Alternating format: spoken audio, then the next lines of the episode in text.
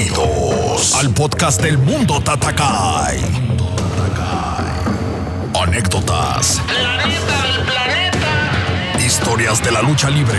Invitados. Experiencias y opiniones. Contadas o narradas por un ex luchador. Mundo Tatakai. Hola amigos del Mundo Tatacay, los saluda su amigo Solar Junior y yo soy Solar y les deseo muchísimo éxito en esta nueva etapa. Hola, les habla Canek, el príncipe Maya. Larga vida para la lucha libre mexicana. Un abrazo para todos ustedes. Mando un saludo cordial a todos mis compañeros luchadores. Sintoniza en Apple Podcast, Google Podcast, Spotify, Breaker, Pocket Podcast, Radio Public y TuneIn. Y que viva la lucha libre mexicana. Los saludos desde México, su amigo Villano Tercero. Gracias. Bye.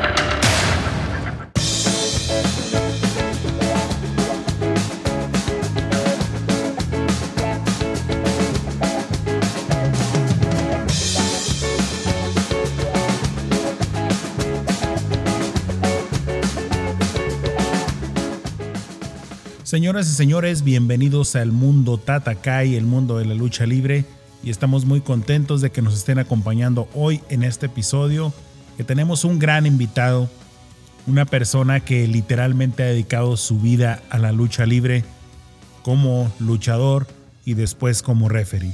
También en la administración y todo eso de, de empresas, entonces es muy gratificante para nosotros tener un invitado como el de hoy. Como ya pudieron ver en el tema, estamos hablando de Jorge Cabrera, mejor conocido como Baby Richard. Así que tenemos un muy buen episodio. También se acerca, se acerca el reto Barba contra Barba contra los Demonio Brothers. Es este viernes 30 de octubre. Totalmente en vivo, ustedes lo podrán ver en el canal de Demonio Brothers a las 8 de la noche, tiempo de México. Y pues ahí esperamos que nos echen porras, eh, no sabemos todavía cómo nos va a ir, pero vamos a ir lo más preparado que se pueda. Así que pues esperemos que ahí nos acompañen. También se acerca el aniversario y vamos a estar haciendo un video que obviamente lo podrán ver por el canal de YouTube de aniversario. Eh, estamos preparándolo. Creo que va a ser algo que les va a gustar.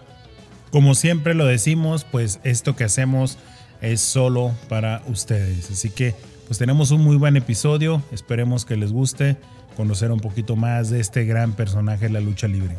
Así que sin más ni menos, comenzamos.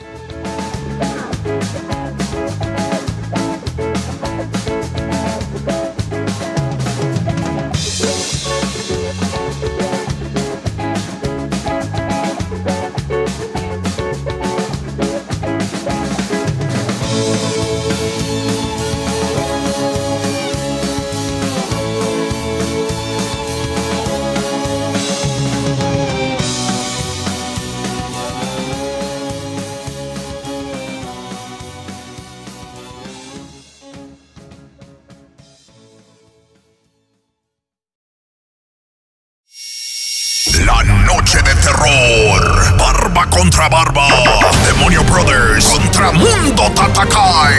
Demonio Brothers contra Mundo Tatakai. Competencia de fuerza. Demonio Demus contra Tatakai. Demonio Demus contra Tatakai. Serás testigo por en vivo en el canal de YouTube de Demonio Brothers. 30 de octubre, 8 de la noche, horario zona centro. Apoya a tu favorito. La noche de terror.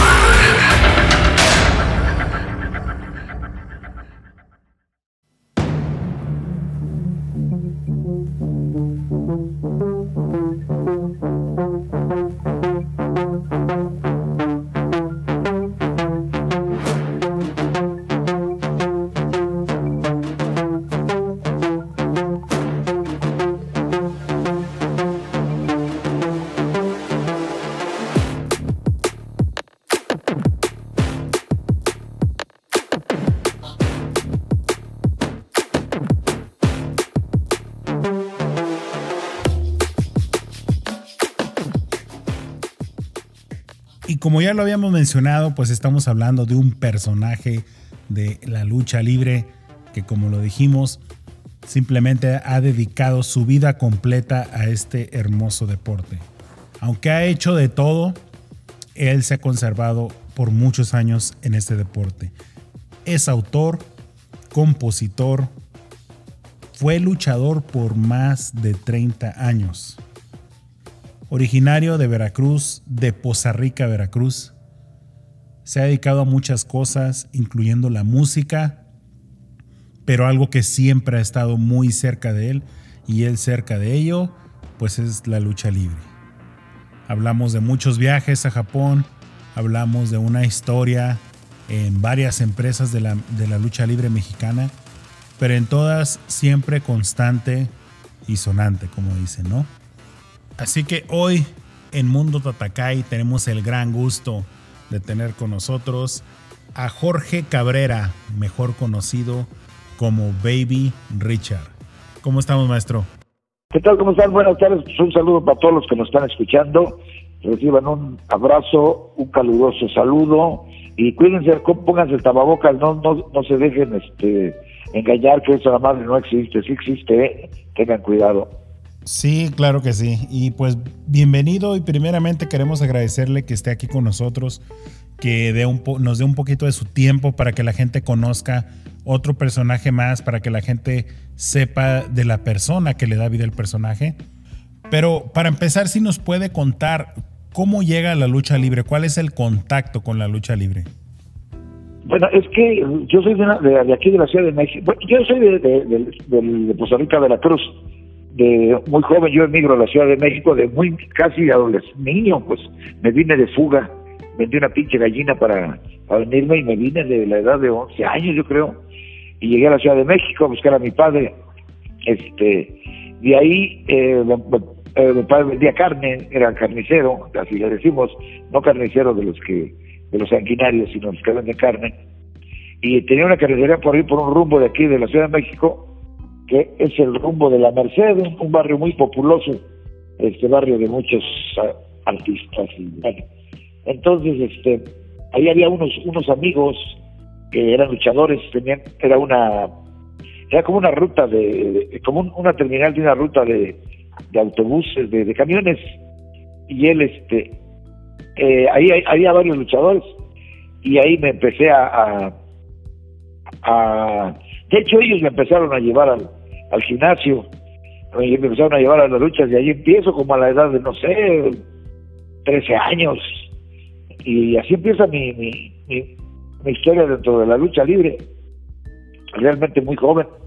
Ah, ok. ¿Y la lucha libre fue algo que, que ya le gustaba o fue algo que miró por primera vez o cómo estuvo? Yo venía, yo venía de la provincia, yo era, yo era provinciano, yo realmente no sabía yo, no conocía nada lo que, lo que era la lucha libre Ahí fue donde yo me empecé a, empapar y ya después viendo las películas de Santo y, pues todo eso, pues ya se va uno eh, adentrando al, medio, ¿no? Va uno conociéndolo. Ah, ok. ¿Y después de eso tuvo un ídolo o su primer ídolo?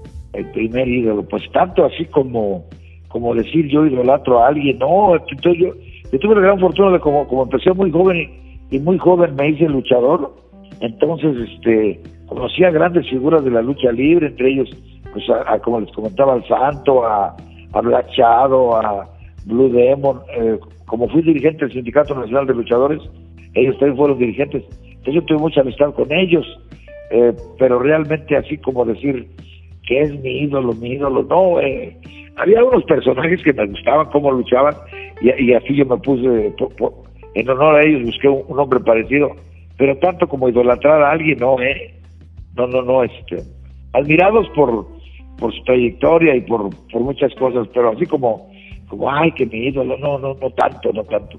Ah, ok. ¿Y maestros? ¿Quiénes fueron sus maestros? Bueno, eh, yo siento que yo, yo, empecé a aprender, como les digo, en, el, en aquel gimnasio Providencia de aquí de la Ciudad de México y con varios luchadores, pero yo siento que, que un, hubo un señor que después fue mi compadre que se llamó, luchó como Blue Star, pero un Blue Star una primera generación, porque hubo un segundo Blue Star que fue en el pabellón azteca, nada que ver con ese, fue un, un Blue Star de los años 60. Él fue el que, el, que considero y siempre he dicho que, que él fue mi maestro, porque él fue el que realmente nos enseñó de lo, de lo que sabía, nos enseñó pues mucho o poco, nos enseñó mucho o poco fue lo que aprendimos, pero este pero él fue el que nos enseñó. A él lo puedo considerar como mi maestro. Ah, ok. ¿Y el día del debut, cómo, cómo fue ese día? ¿Qué recuerda ese día? ¿Nervios o cómo fue? No, porque fue raro, porque porque yo este yo acompañé a un, a un, amigo que, que ya luchaba, lo acompañé y como siempre falta uno y órale, ahí está el pendejo para que lo suban y, ahí me subieron a mí en la primera noche, no tuve una oportunidad ni de, ni de ponerme nervioso. Ya la siguiente semana pues estaba programado en, en, la misma arenita donde había debutado, entonces pues ya, ya había luchado una semana antes y curiosamente en esa, en esa segunda semana que, que, que o sea, mi primer programa que tengo impreso, Ahí debutó también conmigo el perro aguayo. Pero él debutó conmigo, ¿eh? No yo debuté con él porque él ya había estado una semana antes. Él debutó conmigo, Pedro. Ah, ok. ¿De contrincante o de pareja? No, de, contrario, de contrario. Es más, por ahí guardo mi por ahí guardo mi primer programa y lo tengo.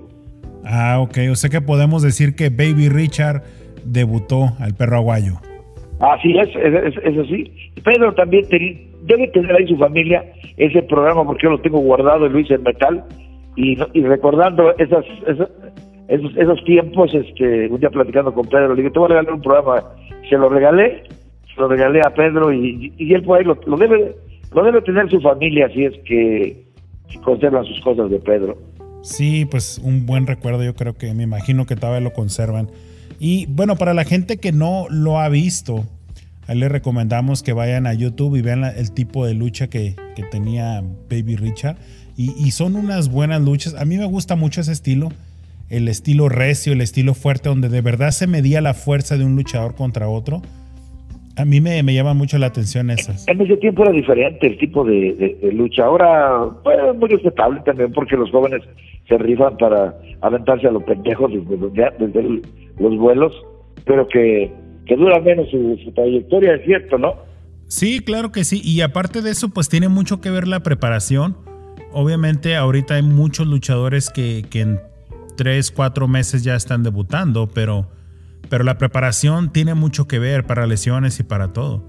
Y, antes no, o sea, tres, cuatro años, hasta cinco años se aventaban el gimnasio preparándose para poder debutar. Sí, antiguamente para que fueras luchar tenían que pasar dos, dos años mínimo, ¿eh? Sí, o tres o cuatro. Eh, Fishman me comentaba que hasta cinco años duraban. Sí, tuve que estar en la lucha olímpica en, un, en, un, en, unos clubes que se llamaban el Instituto Nacional de la Juventud Mexicana. Y ahí tuve que o competir y todo, de joven, adolescente. Sí, y, hablando de esos tiempos, ¿qué luchadores recuerda usted así recios, fuertes, que hasta a lo mejor le daban miedo enfrentar? Bueno, es que, es que yo cuando, yo empecé muy, como te digo, yo empecé muy joven, empecé en las arenas chicas, este, entonces, eh, al estar en, en, todas las arenas chicas de, la Ciudad de México, de la periferia de algunas partes de la República, fui creciendo, fui creciendo paralelamente con muchos compañeros con los que luchábamos, pero, pero ya cuando, cuando me dan oportunidad de entrar a, la empresa mexicana de lucha libre, lo que era la Arena México o, las, arenas de la, de la empresa, entonces sí había que, tener un poquito más de, conocimientos y de agallas y de pantalones para enfrentarse a todos esos luchadores que yo los iba a ver eh, a las arenas, a las arenas grandes. Pero mientras estaba yo por fuera con con, con mucha yo lo en la, en la provincia y en las arenas de la periferia luchaba en las estrellas. Y cuando entro a la arena México entro a segunda terceras luchas pero finalmente yo quería entrar a una empresa grande pero no realmente yo creo que todos eran muy respetables ¿eh? todos eran de, de mucho respeto mucho con mucha preparación y a todos había que tenerles miedo. Yo creo que con ninguno, con ninguno salía uno eh, con la confianza, siempre había con el temor de que, de que había que chingarse para enfrentarse a ellos. Sí, sí me imagino, buenos tiempos. A mí me hubiera gustado estar en esos tiempos, pero yo me imagino que, bueno, no sé si sea de la misma época o en los mismos años, pero es la misma lucha que tenía Tony Salazar y varios luchadores de esos. Con ellos empezamos juntos, con Tony Salazar éramos, del, de la misma camada más o menos, éramos del mismo grupo, del, no te puedo decir, por ejemplo, aquellos ¿Sabes qué te podría decir de nuestro mismo grupo? Este, pues Tony Salazar, a lo mejor este, Ultraman, eh, los villanos primero y segundo, el de los que entramos en el gimnasio y que, ahí empezamos a, sobresalir un poquito. Este, ¿Quién podría ser? Pues hay mucha gente, mucha gente que, que no destacó tanto, pero que eran unos extraordinarios luchadores en las arenas chicas y que llegaron a luchar Dardo Aguilar, me acuerdo que también era del grupo, el Chato, este, el Rey Halcón, que después fue Caos. Fuimos de ese grupo, que de ese grupo que, que, salimos juntos, ¿no? Que crecimos paralelamente dentro de la lucha.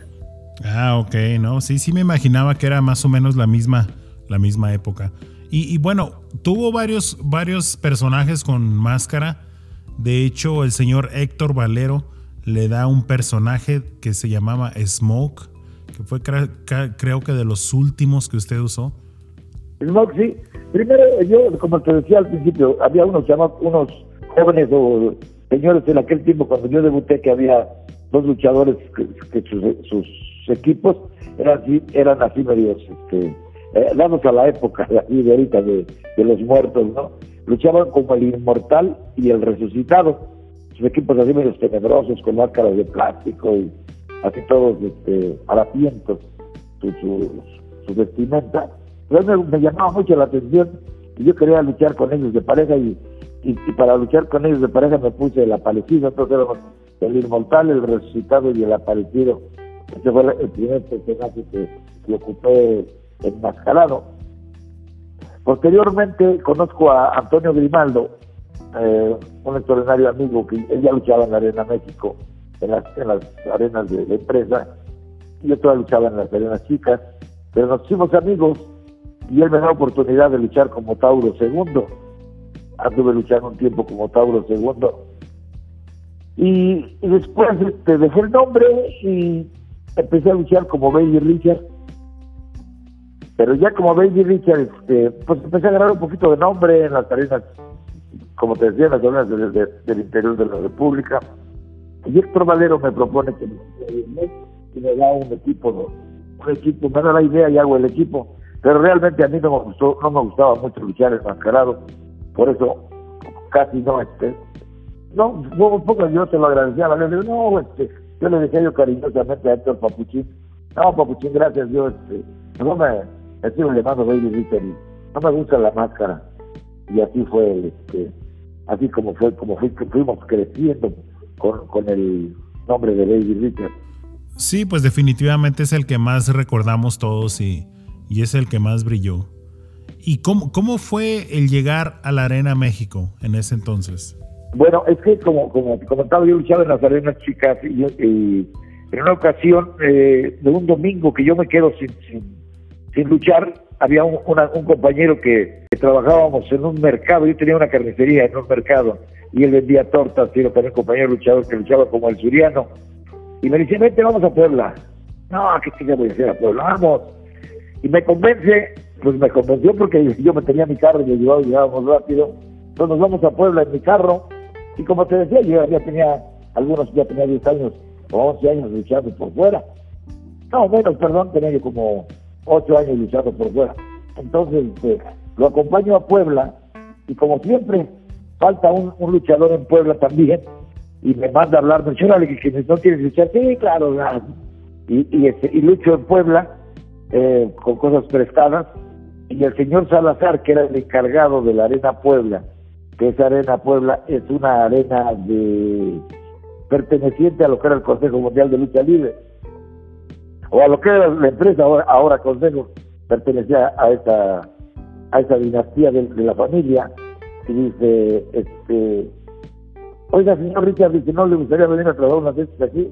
Sí, claro, y él me da la oportunidad y voy a luchar, empiezo a luchar en la Arena Puebla, y, luché como, no sé, pero yo creo que fácil unos dos años en la Arena Puebla, como como luchador local, aunque iba del Distrito Federal, pero luchaba yo en Arena Puebla y este y, ya de ahí él mismo me, un día me dice, este, señor Richard, ya repórtese a, a la Arena México, ya hablé de usted, ya le van a dar oportunidad de que trabaje ahí.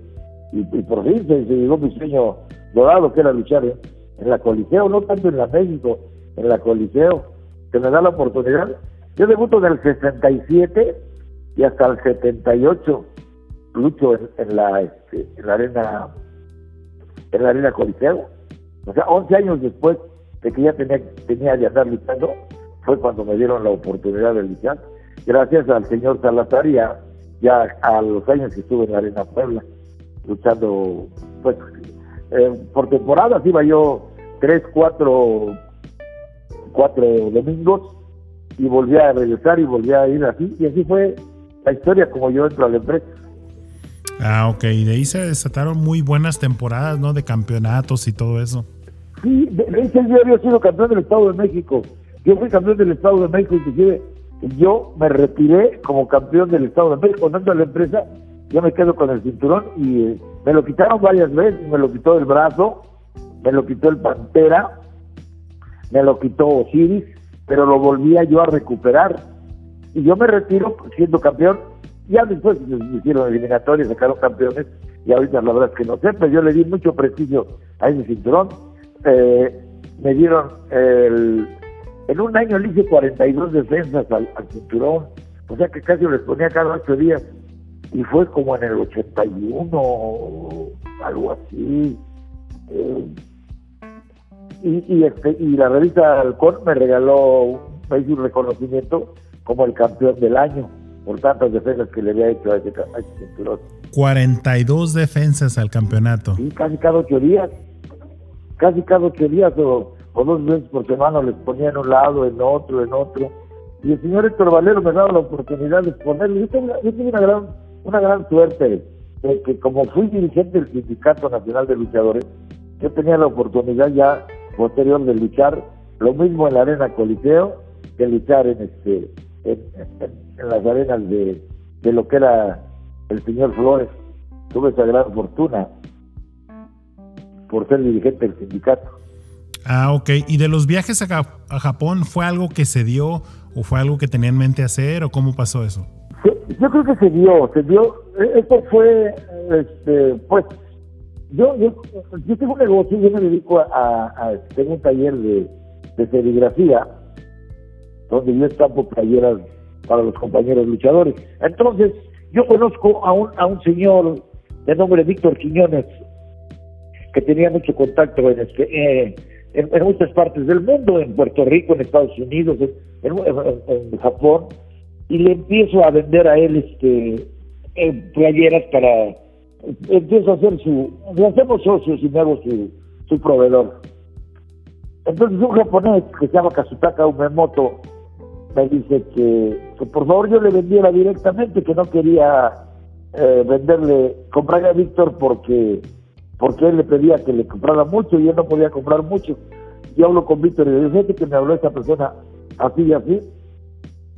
Y me dijo, ah, no hay problema, véndele, véndele, pues le va a salir más caro porque tiene que pagar el envío. Luego, no, es que él viene a México. Bueno, entonces en uno de esos viajes él no hablaba nada de español, ni yo nada de japonés y él me platica con un, medio de, por medio de un este interlocutor, por medio de una persona que nos ayudaba a, comunicarnos, que él quería hacer unas funciones de lucha en Japón y este y que tenía la intención de llevar gente de, de triple A de la naciente empresa triple A y gente de de lo que era lucha libre internacional de la que una empresa que estaba casi desaparecida y gente del consejo.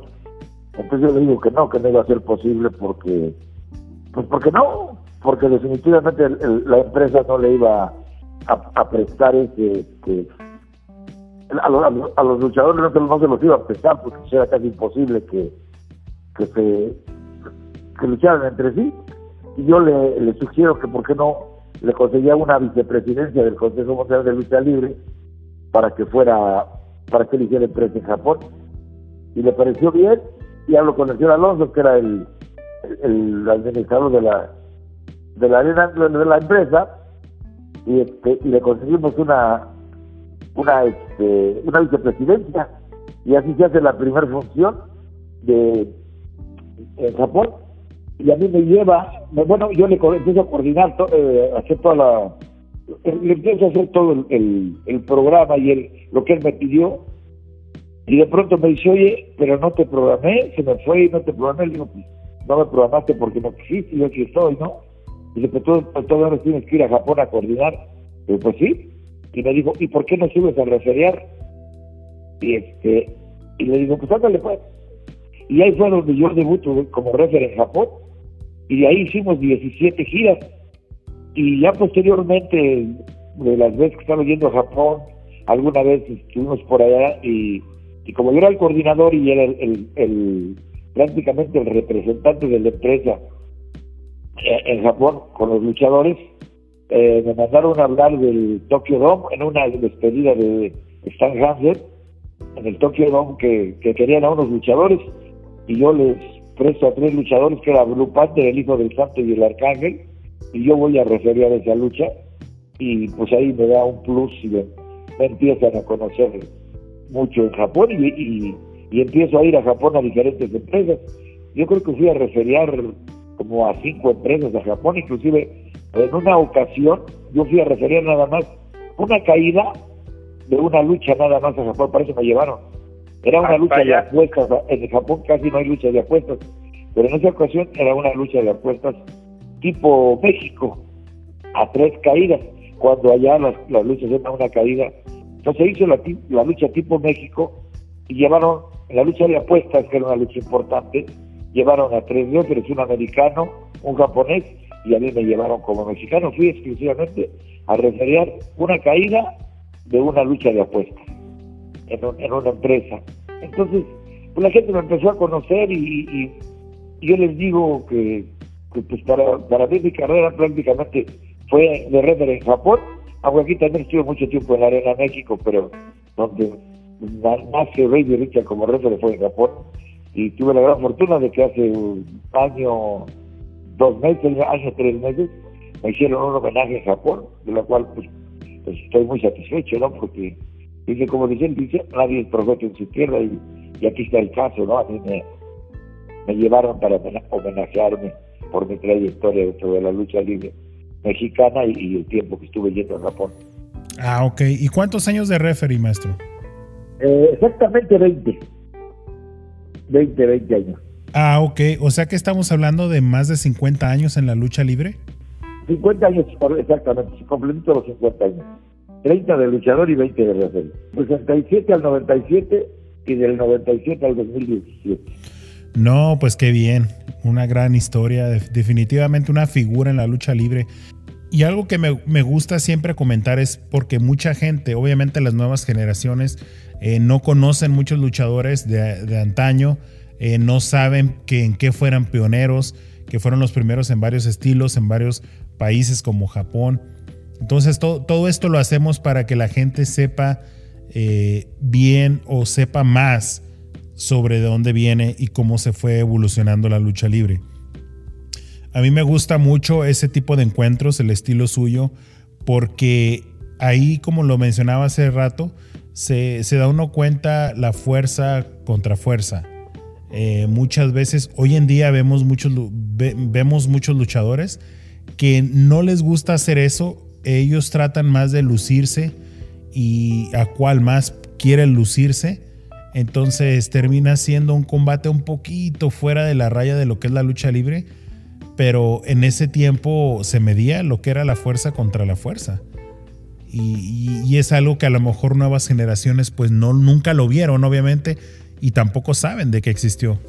Es que, la, evolución de la lucha libre se va dando por los jóvenes, que va dando más y más y más. Y te dijiste algo de, que todos quieren, quieren ser el el protagonista principal.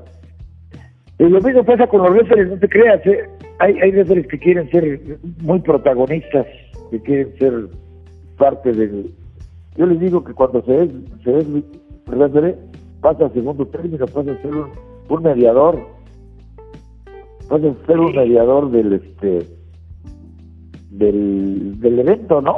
Sí, desgraciadamente pues así es. Eh, hay ciertos referees que, que, se rigen por ese, por ese estilo, digámoslo.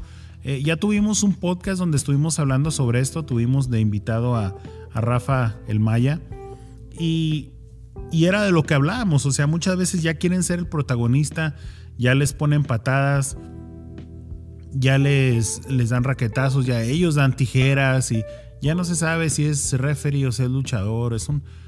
O sea, eh, ya, ya se pierde el control. Y como lo decíamos, pues el mejor referee es el que, el que no estorba, el que se dedica a hacer su trabajo sin necesidad de ser un protagonista. Esa es una buena lucha, esa es lucha libre. Lo demás, pues no, la verdad no. Sí, hombre, pero desgraciadamente el, el medio se ha prestado para hacer eso. Yo les digo que, lo he platicado, que alguna vez me hicieron favor de invitarme a, a referir una lucha a este, al paso con los eh, cobardes, con los delgados de Delgado Promotion, y, y, es la vez que más vergüenza me ha dado referiar, hacer subir de de una función con, con, la, con la parca. La parca es amigo mío, Adolfo, con Adolfo. No, porque me, me, me quito la carne, yo la el cinturón, me echó la camisa, me echó agua. Y en ese momento pude haber terminado la lucha. Pero sentí el compromiso que la gente había pagado un boleto por ver una actuación. Y la verdad es que de ahí me dio vergüenza hacer eso. Ajá. Me dio vergüenza, dije, no, y, con la pena, porque él, es mi amigo, pero yo no vuelvo a referir otra vez a, a, a, a Tapia por, por su estilo de lucha, que a mí no me gusta. Yo no, yo no soy, yo ya fui luchador, ya fui, ya fui el, el, el, enfoque del, del evento. Ahora ya no me interesa sobresalir, porque ahora soy el mediador del combate, ¿no? Pero bueno, pues si así es la, la, la situación, pues así que sea, no, no, no puede uno hacer otra cosa. Sí, pues sí, y ahí está la clave, ¿no? Como dice usted, yo ya no necesito ser el centro de atención, ya fui luchador, cosa que muchos referees no son, ¿no? Y, y regresándonos un poquito a lo, a, a lo que estábamos hablando hace rato, ¿por qué decide parar de luchar si traía todavía buen nivel? La situación que, que fui a Japón y que me este, que, que yo todavía estaba ya activo y en Japón cuando me dice que fue fue Francisco Alonso de invitado y cuando veníamos él me propone que yo me que, me, dejara de luchar y me, y me hizo una observación que, que en esa observación que me hizo yo lo, le entendí. Como te, comentaba yo era dirigente del sindicato y yo quería este eh, retirarme pues ya, ya sentía que ya, ya tenía yo cuarenta y tantos años dije no pues ya ya me queda poco tiempo para luchar pero quería seguir luchando y Paco Pero todavía estaba en condiciones, ¿no? De luchar. Sí, sí, sí, todavía me sentía bien.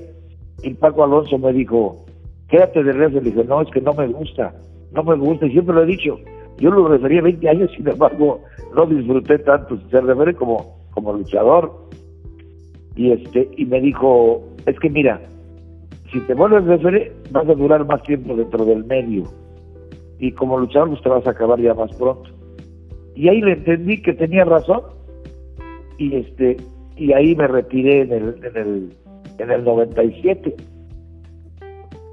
así fue la transición de de de, luchador a referee ah ok. Sin, sin planearlo sin sin sin tener nada eh, en mente ni nada fue de un día para otro por por azares del destino y coincidencia no yo creo que mi, mi vida de la lucha libre fue por puras coincidencias definitivamente Sí, ¿verdad? y, y, hablando de esos compañeros, que a mí la verdad me gustaba mucho el estilo de él también, el suyo y el de él, pero ¿cuál era la relación que tenía, que tenía Baby Richard con Babyface? Que también era de los buenos. No, Babyface era un cabrón, ¿eh? Es mi compadre. Este, él era un tipo muy fuerte, con un estilo, pero bastante, bastante duro. Y él sí había, todos los que, este, los que luchaban con Babyface tenían miedo, ¿eh? Les daba, les daba miedo. Era un este un tipo muy muy fuerte. Era un tipo muy fuerte, el cual no se tentaba el corazón para golpear a sus contrincantes. yo creo que no, no, no, nada comparado, él sí de veras era un tipo bastante, bastante fuerte. sí, a mí me, a mí me platicaba Fishman, el señor José, que, que le gustaba mucho luchar con él por, por esa razón. Y, siguen siendo, bueno, ya murió Fishman, pero fue, siguieron siendo muy buenos amigos. A mí me decía Fishman, hey, cuando, cuando vengas acá a México, ahí nos vamos a comer unos arroces con el, con el Babyface. Pero sí me comentaba mucho de, de Babyface y del estilo de él. Y eran muy amigos. Sí, sí, el Pepito también era muy buena gente. Sí, la verdad que sí. Yo tuve la, la dicha, la fortuna de conocerlo eh, bien antes de entrenar, cuando ya estaba entrenando y cuando ya estaba luchando. Y pues muy, muy buena, muy buena persona. De hecho, me comentaba también de los viajes a Japón. Yo, yo me lo llevé, a Pepe yo me lo llevé a Japón. Yo sí, eh, sería la, la, última vez que fue cuando tuvo la exposición de sus fotos en un, en un museo de Japón. Eh, no sé si, si haya sido la exposición, pero yo me lo llevé a Japón. Ya la, fue la última vez que fue Pepe, porque inclusive yo le dije a él, como le había ido cuando termina la gira, este, le dije, ¿cómo le fue? No, me fue muy bien. poquito tiempo lo encontré en Dallas, por allá a, este, a Fish, y pues no, se, seguía, seguía con en la fiesta y eso fue su, finalmente eso fue lo que lo, lo llevó a la tumba. Sí, pues desgraciadamente así, así pasa de repente. Y bueno, cambiando, cambiando de tema, eh, usted que lo vio de los dos lados como luchador y como referee, que vivió esos tiempos de esa buena lucha, ¿cómo ve la lucha actual? ¿De qué, de qué forma? Obviamente todos sabemos que hay cambios, pero ¿qué buenos cambios o qué cambios le ha visto usted últimamente a la lucha? Pues la evolución, como te comentaba, la evolución eh, de, los luchadores es, es muy notable. Es muy notable la evolución que se ha dado porque ahora ya no se lucha casi a ras de lona. De hecho, no se lucha. las nuevas generaciones no luchan a ras de lona. Es, ahorita el que haga más vuelos es el, es el mejor. Ahorita el, y, y nosotros mismos hemos tenido la culpa porque la gente, pues, Chicos, también van cambiando las generaciones de aficionados. Las generaciones de aficionados no este, no quieren ver eh, lucha ras de lona, quieren ver vuelos. Es lo que, las nuevas generaciones de luchadores le están enseñando. Vuelos, entonces ellos, quieren ver vuelos, definitivamente. Sí, pues sí, y, y yo siempre lo he dicho que debe de ser una mezcla, una combinación de los dos eh, lucha aérea y, ras de lona para, pues, para que haga una, una lucha completa, ¿no? Y aparte que la lucha aérea pues no es tan nueva como la gente piensa. aéreos, pero con sus no, no tan espectaculares. Eh, yo me acuerdo de Black Shadow, de, de, de, del matemático, de Blackman, entonces tenían sus, su estilo aéreo, pero sin llegar a, a exagerar como ahora te hacen tres giros y, y ahora te suben a una azotea de una casa para aventarse una plancha. Y, digo, es la evolución que se ha dado. O sea, se ha quitado el, la confrontación cuerpo por cuerpo para hacerlo más, un poquito más show. Esa es la realidad. Sí, pues sí, y, y, este, y es muy respetable también, ¿no? Yo creo que hay gustos para todos, y obviamente eso está en el gusto de la gente, si no, no existiera ahorita. Algo que a mí no termina por convencerme y yo creo que nunca lo hará. Y porque a mí no me gusta, no sé si, si, si opinemos lo mismo, pero hablando de la lucha extrema, para mí no, la verdad no se me hace que es lucha. No, nunca se me ha hecho. Yo, exactamente, yo he estado, yo, yo he, eh, siempre he estado en contra, inclusive algún día yo le decía yo al, al presidente de la Comisión de la Ciudad de México, al señor Fantasma, que que le sugiriera a, los protagonistas que hicieran su propia organización y que le quitaran lo de lucha, porque yo siempre he dicho que, es un combate extremo. Y, y, como, como combate extremo ya la comisión no tiene que, ver absolutamente nada en este en el no tiene que ver absolutamente nada en el en el concepto de lucha extrema. Porque ya es, yo le decía, mira, es como el vale todo, como, como eh, bueno, otro tipo, otro, otro tipo de disciplina, como sí, el vale todo. Y este, yo le digo, la, que, la MMA, la UFC. Sí, con esto entonces tienen sus propias, este, tienen sus propias eh, reglas y, y no interviene la comisión de lucha porque son diferentes este, disciplinas. Así se podría hacer lo del combate extremo. Yo tampoco, porque es un combate extremo, es una lucha callejera. Es un, combate callejero. Sí, claro que sí. Inclusive hay, hay luchas, eh, dicen, dicen, ahora sí voy a usar la palabra, dicen porque yo nunca lo, lo he visto, y no lo he visto por la razón de que yo pienso que si algo no te gusta, lo mejor que puede ser es ignorarlo, no apoyarlo, no consumirlo, no verlo, si no te gusta. Entonces nunca lo he visto, pero hay combates que se dan en deshuesaderos de carros, ¿no? Y así le llaman. Entonces... No, no, no, digo, todo tiene sus riesgos y los jóvenes están, están expuestos a, también a, a, tener más, más lesiones. Eh, vamos, no vamos muy lejos. La semana pasada falleció un joven aquí en la Arena San Juan, luchando, un joven que realmente no era una lucha normal. Sí, el príncipe aéreo. no lo conocía, sí, el príncipe aéreo. Yo no lo conocía él, aunque realmente estábamos por aquí muy cerca, pero como yo soy prácticamente semi-retirado, este, pues no, no, no, no lo conozco, ¿verdad? Pero sí, este, supe del fallecimiento de él y, pues da pena, mucha tristeza de ver que un joven que apenas va empezando y que pierde la vida dentro de la profesión que nos gusta. Sí, claro que sí, pues definitivamente es algo que no, no se le desea a nadie eh, y pues desgraciadamente es algo que, que, pues pasa, ¿no? En este, en este deporte. Pero ahorita que mencionaba que usted tenía otro negocio, muy poca gente sabe que el diseño de Perros del Mal, de las playeras, lo hizo usted. Que creo que es el diseño de playera más vendido en toda la historia, la de los Perros del Mal. Y bueno, ya aquí entre nos presumiendo, eh, con ayuda del señor Don Rafa y el Mayita Junior, su hijo, pues ya adquirimos una playera original usada por el perrito aguayo y otra por Héctor Garza, de los perros del mal. Así que ya esas, esas dos ya son de nuestra colección. Después, después en los videos ahí lo, los podrán ver. Pero sí, definitivamente usted fue el autor de, ese diseño. Sí, fue, fue, una idea muy rápida.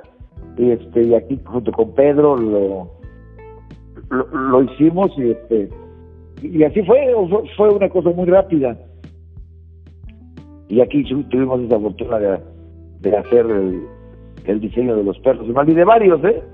De varios, de varios. No, pues qué bien. Y, obviamente es algo que continúa haciendo, ¿no? Sí, todavía tenemos el taller de eso, de eso subsistimos del, de hacer la impresión de las playeras. Que ahorita con e, que ahorita con esta pandemia nos ha afectado mucho, ¿eh? Pero bueno, pues hay que seguir.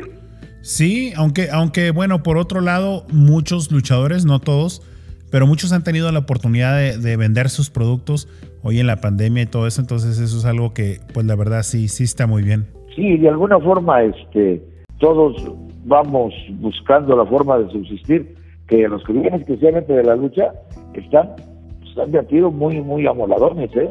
Sí, la verdad que sí, varios compañeros pues están batallando algo y pues aquí tratamos de ayudarlos de repente con, con productos o algo para usted sabe, para ayudar en lo, en lo que uno puede también. Sí, mucha gente quiere, quiere hacer otra cosa, la cosa es subsistir, ¿no? Sí, claro que sí. Y, la otra faceta de que mucha gente no conoce es la de, mm, la de compositor, ¿no? ¿Tiene todavía eso activo? ¿Está en su estudio o cómo está eso? Les digo, eso es, eso es un hobby que en mis ratos de, de, de soledad me pongo a escribir algo eh, algún día oí por ahí, eh, había un compositor este, de eh, mucho, muy interpretado que José Alfredo Jiménez dijo, le, hacer un, un, este, entrevistador le preguntaba, maestro, ¿y qué se necesita para, cómo es que hay que escribir un corrido? Le preguntaron, ¿no? y José Alfredo dijo, el que escribir un corrido es platicar algo real o ficticio, platicarlo en verso y, ponerle música, eso es un corrido. Y, este, y, a mí se me quedó grabado eso, y dije, ah, pues eso yo lo puedo hacer. Y empecé a rimar versos, a, a, a contarle una historia en, versos, y, pues ahí se me da, se me da. Me han hecho el favor de grabarme algunas fiestas, nada sobresaliente, pero pues ahí haciendo, haciendo pininos dentro de la música también. Aunque no soy músico, ¿eh? Anticipando, yo ni música sé, soy letrista nada más.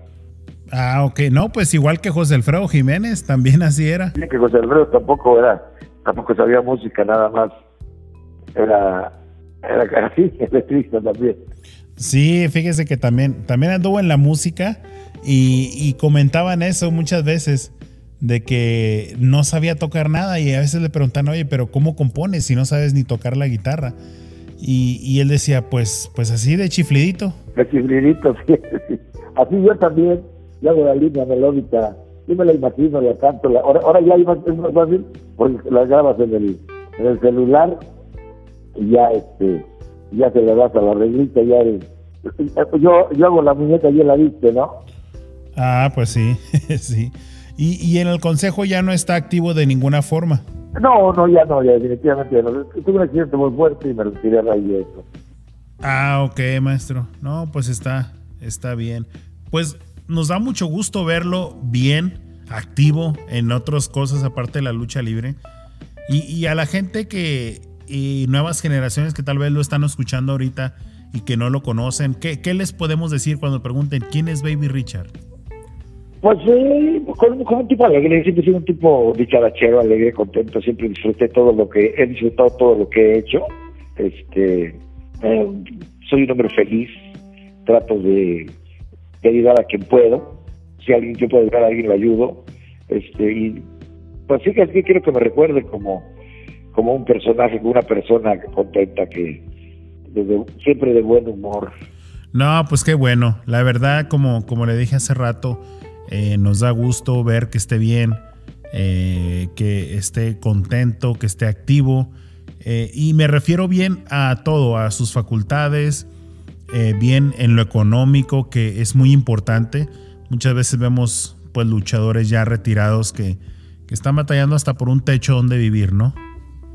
Hay muchos compañeros que lamentablemente su situación económica es muy crítica y pues es lamentable, ¿no? Porque, bueno, yo por ahí tenía un proyecto de hacer una casa para los luchadores, lamentablemente la gente joven nunca, nunca coopera, y, pero pues ni hablar, hay que seguir adelante.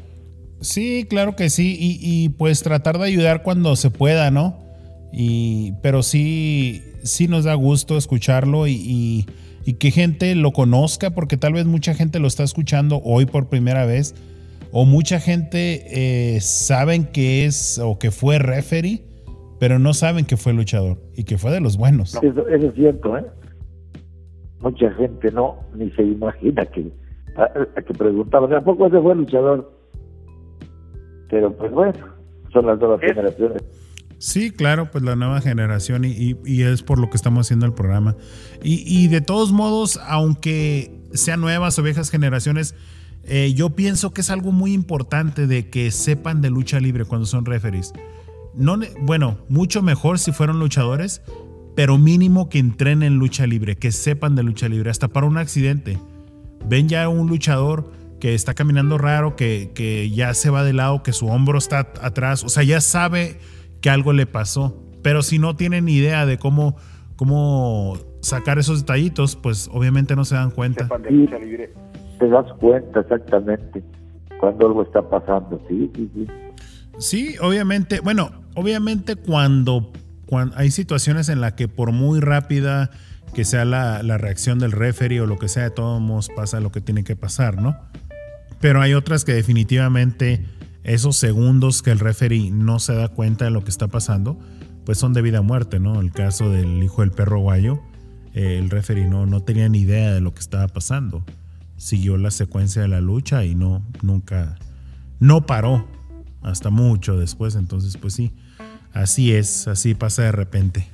Pero bueno, pues, Eh, eh, lo que digo, la evolución, es la evolución ahora hasta cualquier hijo de vecino ya lo suben de referee también, sin tener la más mínima, idea de, lo, que, de lo que es la lucha, ¿no?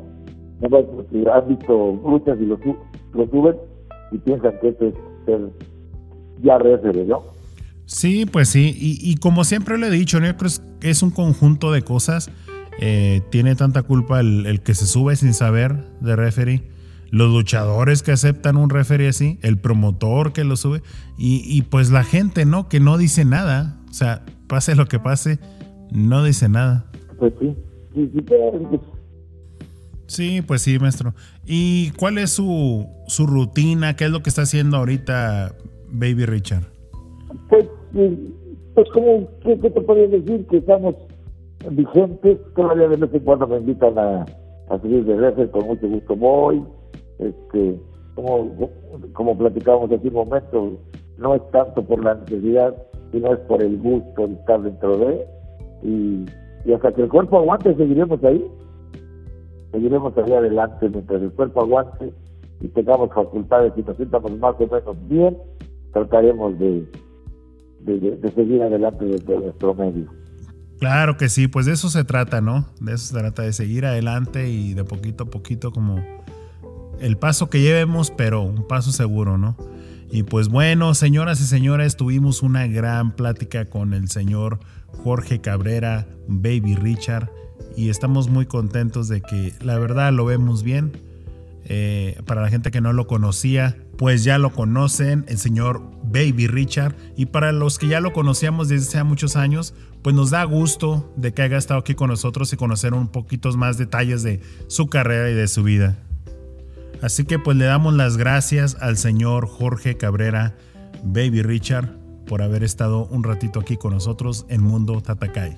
No, hombre, pues al contrario, muchas gracias a ustedes, a todas las que nos están escuchando. Un abrazo y como vuelvo a repetirles, como les dije al principio, no salgan sin el cubrebocas porque es importante que esta madre se acabe porque de lo contrario seguiremos teniendo los mismos problemas de siempre, más muertos, más enfermos y definitivamente que tenemos que estar cuidándonos al 100%. Claro que sí, nuevamente muchas gracias maestro y fue un gusto y un honor tenerlo aquí con nosotros. Gracias a ustedes y que tengan buen día, buena tarde, buena noche, según a donde nos escuchen y a la hora que sea.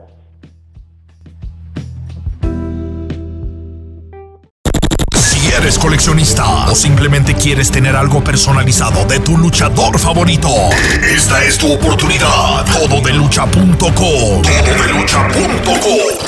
Este es el sitio donde puedes obtener todos los artículos originales de tu luchador favorito. Máscaras, playeras, sudaderas, monos de peluche, juguetes, tazas y mucho más. Todos los artículos son firmados y dedicados con su respectivo video de saludo. Una gran colección de luchadores como Hijo de Fishman, Canek Jr., Hijo de Octagón, Huracán Ramírez Jr., Máscara Sagrada Jr., Hijo de Máscara Sagrada, Emperador Azteca, Galeno del Mal, Bandido, Ciclón Ramírez Jr., Hija de Gatúbela, Hijo de Dr. Wagner Jr., Alas de Oro, Alas de Plata, Halcón Negro Jr., Fuerza Guerrera Nueva Generación y muchos más. Envíos nacionales e internacionales. Colecciona ya. Todo de. Todo.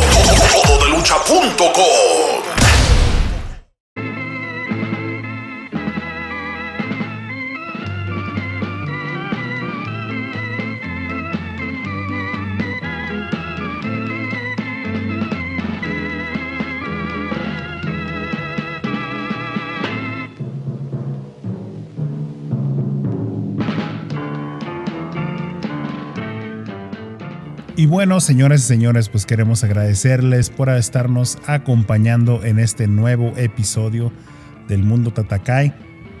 Como ya pudieron escuchar, pues tuvimos una muy buena plática con el señor Baby Richard, que como saben, pues es una figura de la lucha libre.